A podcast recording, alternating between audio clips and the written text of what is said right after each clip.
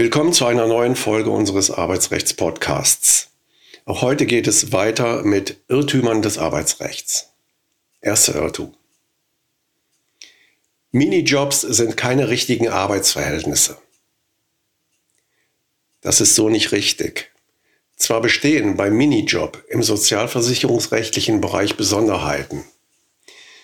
Die haben aber keinen Einfluss darauf, dass dieselben Rechte und Pflichten wie in jedem anderen Arbeitsverhältnis bestehen.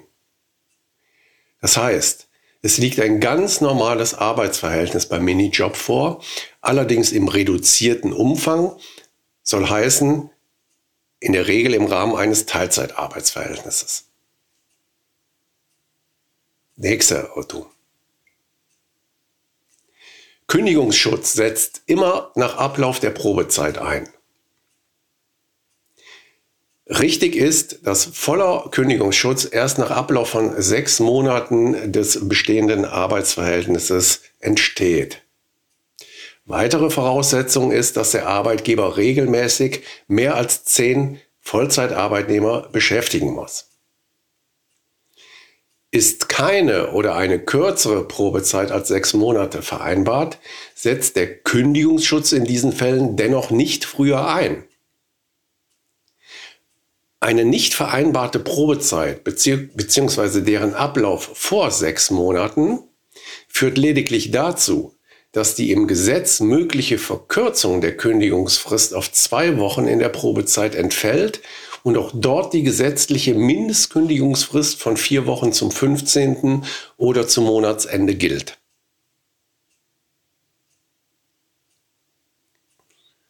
Nächster Irrtum. Wer selbst kündigt, erhält vom Arbeitsamt eine Sperrfrist. Das ist so pauschal nicht richtig. Hat der Arbeitnehmer einen schwerwiegenden Grund für seine Eigenkündigung, ist eine Sperrzeit nicht zu befürchten.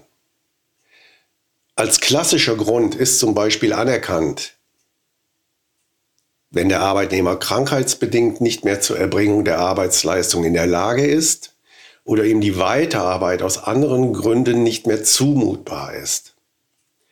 Häufig sind das psychische Probleme, die durch die Fortsetzung des Arbeitsverhältnisses verstärkt werden. Das muss jedoch auch nachgewiesen werden, etwa durch fachärztliche Diagnose, die aus medizinischer Sicht die Beendigung des Arbeitsverhältnisses empfiehlt.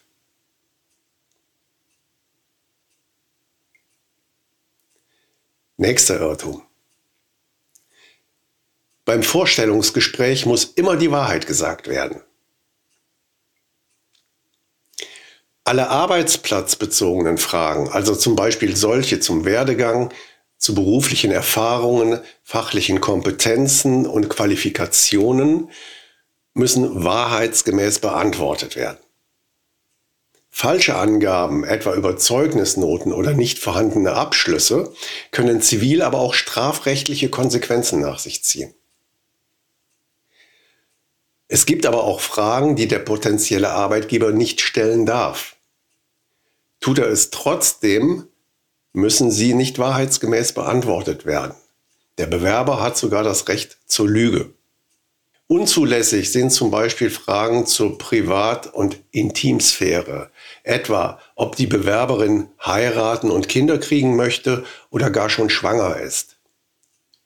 Auch die Frage nach der Konfession, Partei- oder Gewerkschaftszugehörigkeit sind grundsätzlich unzulässig.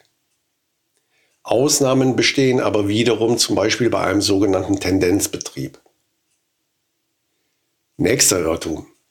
In der Probezeit kann jederzeit und fristlos gekündigt werden.